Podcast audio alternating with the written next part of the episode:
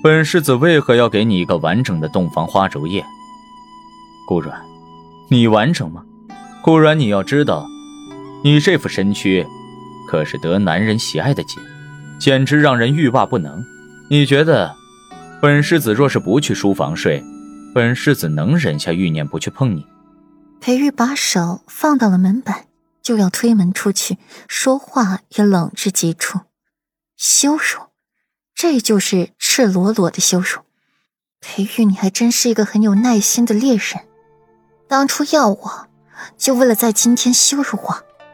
裴玉，照你这么说，我是不是该谢谢你？谢谢你的夸赞，谢谢你对我这具身体的肯定。你给我滚，有多远滚多远。顾然闭上了眼睛，手指握拳，只伸出了一只食指，手臂一抬。指着门口让裴玉滚。裴玉的眸色不变，毫不留恋的推门而出，一身的寒气惊扰了外面守夜的丫鬟。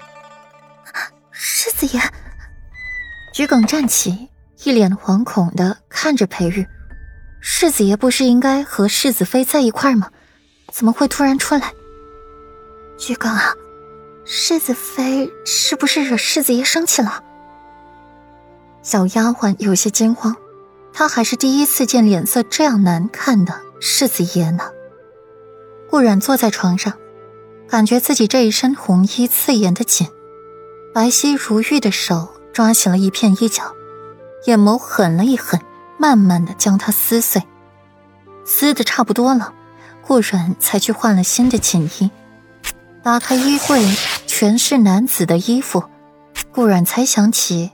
这不是锦园，这是裴王府。这个是戚云轩。自己今日才嫁进来，许多东西还没有布置，这里自然没有自己的衣服了。无奈，挑了一件白色的锦衣换上。顾软可没有什么不穿衣服睡觉的陋习。现在天色还早，顾软又经历了刚才那件不愉快的事儿，此刻也没有心情睡觉了。坐在凳子上，一杯酒一杯酒的倒给自己喝。书房，裴玉一身的火气，坐在案前，看着画里瑰丽华艳的女人，眼里尽是烦躁，半点儿看不进去，喉咙不断的上下滚动，口干舌燥起来，腰腹下三寸，衣卧也被明显的支起，白皙如玉的手，此刻也泛着微微的粉红色。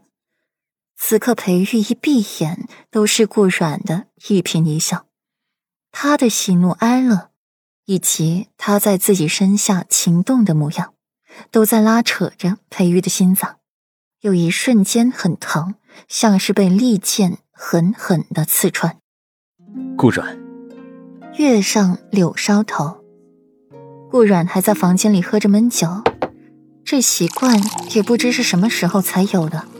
只要心情不好，就会用酒来麻痹自己。明了了一醉解千愁，却不晓得借酒消愁，愁更愁这一道理。顾然喝的脑袋发晕，连睁眼的力气都没有了，单手支撑着自己的脑袋，不让自己睡过去。因为裴玉而买醉，说出去太丢面子了。顾然正迷糊着。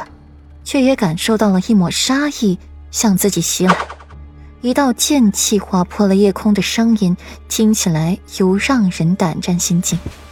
顾然猛地回头，一抹寒光闪现在眼中，冰凉的剑直冲着自己的心口来。顾然的反应还算灵敏，侧身一躲，躲过那致命一击，再反控制住那黑衣人的手，夺过他手里的剑。本来脑袋就晕乎乎的顾软，这么一转，就更晕了，快辨不清东南西北了。看着黑衣人也出现了重影，黑衣人先是一愣，随即眼睛冷漠的眯起，浑身散发着肃杀之气，朝顾软攻过去，武功不低，却刚好同酒醉的顾软打平。这个黑衣人更加不满了，出手剑下狠招，招招致命。顾软不敌，被他夺回了剑，自己则摔在了角落，后背碰到了桌角，撞得生疼。疼的顾然眼泪都要流出来。还不及顾然反应，那黑衣人再次举起了剑，刺向顾然，划伤了顾然的左边胳膊，顿时鲜血直流。婚房里刀光剑影，很快引来了屋外人的注意。莫奇率先进入，见那黑衣人的剑就要落在顾阮漂亮的小脸蛋上，额间直冒冷汗。要是顾阮再掉了一根头发丝儿，自己可就要回炉再造了。